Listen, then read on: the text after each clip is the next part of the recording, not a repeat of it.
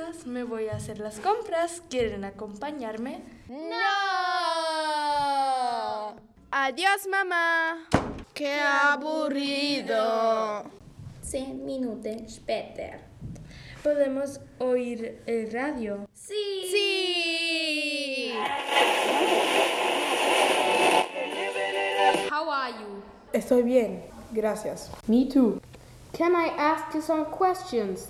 Yes, of course. No, bueno, sí. What is Diwali? Diwali is a festival of light. What religion do the people have that celebrate Diwali? Los muchachos que celebran Diwali son hinduistas. When does the festival start? This year the festival starts on the 19th October. What special things do the people on Diwali? The people celebrate and light the lights. On the first day, they tidy up their home and decorate it. On the second day, the people celebrate the win over evil. It's part of the festival to take a bath with nice smelling oils. On the third day, the people celebrate the Queen Lakshmi and the name of the day is Lakshmi Puja. On the fourth day, the women bless their husbands by circling a ray with lights around their heads. On the last day, they give presents to all the family and they meet to eat a together. Can you maybe tell us the story about your life in India? Cuando llegué a India conocí a Morisa y después fuimos con mi carro al hotel y comimos. Pocos días después robamos un banco y huimos con un barco y después en un submarino a las Bahamas. Desde entonces tenemos una party life. Hemos viajado por todo el mundo visitando todos los festivales y bueno, ahora estoy con Morisa festejando Diwali. Und jetzt Morisa. Before I began with my party life, I was a billionaire. I sold cars, clothes, guns, houses, boats, and I have good contact to lots of bandits. Wow, that was an impressive story. Thanks for your story. Das war's heute von KFC FM. Stay fresh und ciao ciao. Hello and welcome to the VCM radio station. I'm Minnie and today I talk about St. Patrick's Day. I'm gonna be a special guest in the studio. Woo! Hello, Christina. Hello, Minnie. How are you? I'm fine, thanks. Are you celebrating St. Patrick's Day? Yes, I celebrate the St. Patrick's Day every year on the 17th of March Why do you celebrate St. Patrick's Day? because it is a traditional Christian festival and I like it very much. What do you like about St. Patrick's Day? I like the beer, the green color, and of course the four leaf clover. Thanks, Christina, for speak with me. I'm welcome. Ciao. Ciao. We talk later when I'm in Dublin. And now for a commercial break. Fanta. F. Fantastic. A. Awesome. N. Natural. T. Tasty. And A. Amazing. Eat a Snickers and the hunger's eaten. Now we are in the streets of Dublin and talk with people of the festival. Here are people from Chile. He only speaks Spanish, but luckily I can s- speak Spanish too. Hola, ¿cómo te llamas? Me llamo Vicente. ¿Y de dónde vienes? Soy chileno, pero vivo en Japón. En muchos países de Asia se festeja el St. Patrick's Day, como por ejemplo Corea y Malasia. ¿Y qué te gusta de ese día? La leyenda de St. Patrick. Gracias por, hablar, por haber hablado con nosotros. Chao, Mini. Now we'll talk with people from Freiburg who will tell us a bit more about St. Patrick's Day on German. Feiern Sie den St. Patrick's Day? Ja klar, Und warum feiern Sie? weil mir das Bier gut schmeckt und der Speck und Kohl ist richtig geil. Now, Christina will make, make one special. The question is, what does symbolize the snake in the legend of St. Patrick? Ring ring. Hello? Hello, Who are you? my name is Dave. Where are you from? I'm, I'm from Canada. Okay. Do you know the answer? Yes, uh, yes. The answer is the snake symbolizes the ba- the badness in the world. All right. You want to travel to Dublin, all inclusive. Oh my gosh! Congratulations. Thanks. That was Minnie in the VCM radio station. I hope you enjoy it. Goodbye, guys. A mí no me me gusta el color verde, ni las serpientes. Hermanas, ¿podemos cambiar la radio? Si quieres.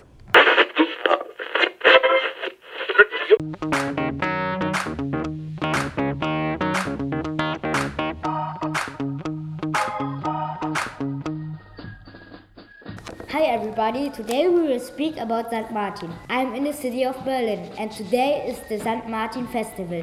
This is Wolfgang. He will speak about St. Martin. What is the history of St. Martin? Martin was a soldier. He lived in France. Got home from a battle. He saw a poor man sitting in front of the city wall. The poor man was cold because he didn't have warm clothes and it was winter. Oh no, poor man. What happened then? Yes! Martin stopped his horse and cut his cape with his sword into two halves and gave one half to the poor man. Oh, that's so nice of Martin. Yes. Later, the people of Tours, where Martin lives, wanted him to be bishop. But Martin didn't want to. Oh, really? Why not? I think he would have been a good bishop. Well, let me finish my story. He hid in a gas shelter. People found him when they looked for him with lanterns. Ah, is that why children walk thought the streets with lanterns? Yes, that's exactly reason why. And later, he was a really good bishop. Okay, thanks for this story, Wolfgang. What is your opinion about St. Martin? I think St. Martin is too expensive because the lanterns and they don't work. I have a problem with St. Martin. In the kindergarten, a diggest man played St. Martin and hit me with his sword. That is why I have a trauma. it's so funny. Okay, goodbye. Goodbye. Hello, I'm from a radio show. I want to ask you some questions about St. Martin. No hablo inglés. Hola, soy de un show de radio y quiero hacerte unas preguntas. Sí, claro. ¿Conocías la fiesta de St. Martin antes? No, no, la conocía. Vine a Berlín y de repente estaba en esta fiesta. ¿Qué te parece? Es muy interesante. La fiesta de San Martín me gusta mucho porque van con lámparas por la calle. Gracias y sigue pasándolo bien. Well, he didn't know about this celebration before, but he finds all those lanterns very amazing. Now I will speak with you. Can I ask you some questions? Yes, of course. Who was Saint Martin? A soldier that gave things to poor people. When did Saint Martin live? In the 4th century after domination. Was he a good bishop? Yes, he was a really good bishop because he helped all the people. Thanks, and now we go to the studio. We are back in the studio. We will make a quiz and you can win something nice. Call now plus four nine one five two seven eight nine ten. Who are you? I'm Maxi Gomes. First question Who was St. Martin? A soldier that, that gave things to the poor people. Correct. Next question When was he born? I don't know. The correct answer is 316 after domination. Okay, the last question you can win. When did he die? He died in the year 316 after domination. Wrong. You failed. Thanks and have a good day. Okay, that was Macedaves. Who are you? Hello, my name is Bob. Okay, Bob, the first question is where was St. Martin born? Hmm. In China. Wrong. You failed. Next question. Who was he? He was a king. Wrong. Okay, last question. When he died? He died in the, in the year 397 after domination? Correct, but you lost.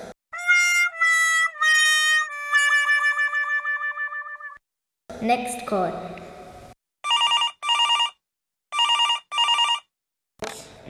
Hello, who are you? Hello, good morning. My name is Mrs. Goldschmidt. Okay, Mrs. Goldschmidt, first question. Where was St. Martin, Bishop? Hmm, I think he was bishop in the French city of Tours. Right, next question. What animal do people eat on St. Martin? Um, well, I'm not really sure about that, but since there are geese in the story of St. Martin, maybe people eat goose on St. Martin? Correct. Final question. Who was St. Martin? Well, he was a soldier living in France that helped poor people, wasn't he? Right again. You win!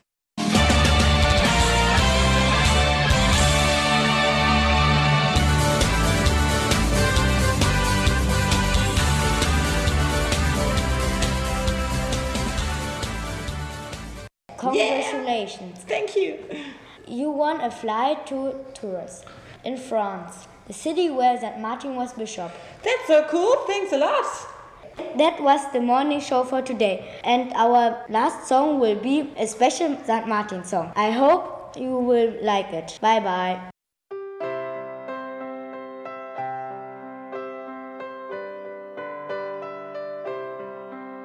Ich gehe mit meiner Laterne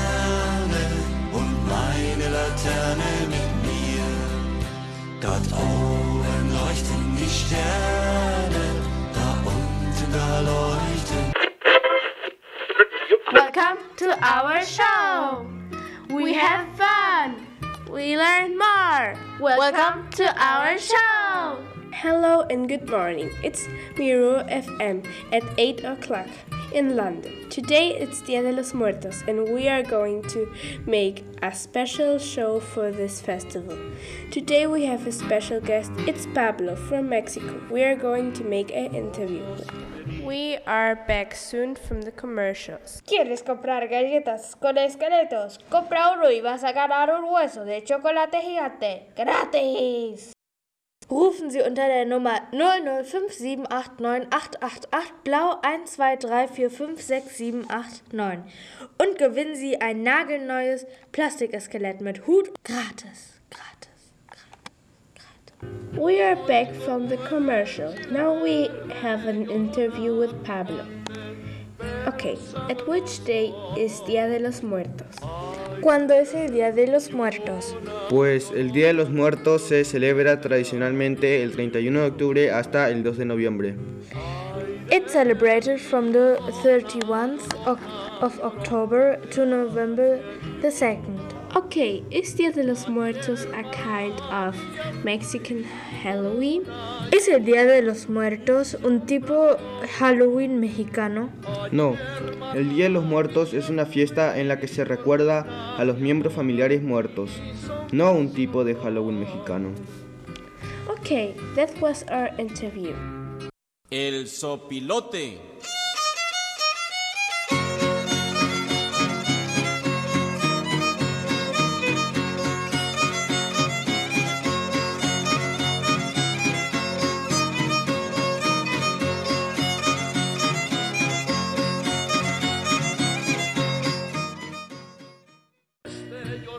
Hello, Mr. Schnauzbart. Can you tell us a bit Dia de los Muertos? Sure. Between the October 31 to November 2nd, many countries worldwide celebrate and commemorate the family members who died. Most of these cause a reference to All Saints. This is on the November 1st and All Souls the November 2nd. However, one of the most unusual versions of the All Souls Day. It's celebrated in Mexico, where the people would the so-called Dia de los Muertos, the Day of the Dead, commemorate their dead's release. During the Dia de los Muertos, the Mexicans honor their deceased every year with a large family festival, and just about every cemetery in the country. Meanwhile, the Day of the Dead is also celebrated in many US cities with a large Mexican community. Hello, now we are in the streets of Berlin. We are going to ask the people some questions about Dia de los Muertos. Now we are here with Frau Landsberg. Wir wollen Sie fragen, ob Sie schon mal vom Dia de los Muertos gehört haben. Äh, nein. Was denken Sie, macht man denn da so? Äh, keine Ahnung. Ich muss los. Tschüsseli. Okay, let's go to the next person. Hallo, wir wollen Sie fragen, ob Sie schon mal von Dia de los Muertos gehört haben. Ja, das ist ein mexikanisches Fest, oder? Wissen Sie denn noch etwas genaueres? Ähm, das ist der Tag, wo die Toten essen können. Okay, danke schön für Ihre Anteilnahme. Now we are going back to the studio.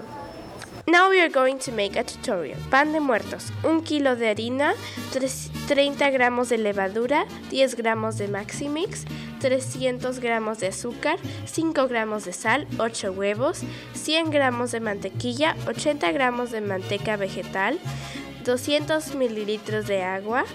You can find the whole tutorial in our website www.miro.fm.uk. Klappern Ihnen die Knochen vor Kälte, dann kaufen Sie sich jetzt die extra designte Winterjacke für Skelette. Nur jetzt erhältlich im Angebot. Bei Risiken und Nebenwirkungen fragen Sie den Arzt oder Apotheker. That was our special about Dia de los Muertos. Hope you enjoyed it. Bye. You can hear the whole special in www.mirofm.uk.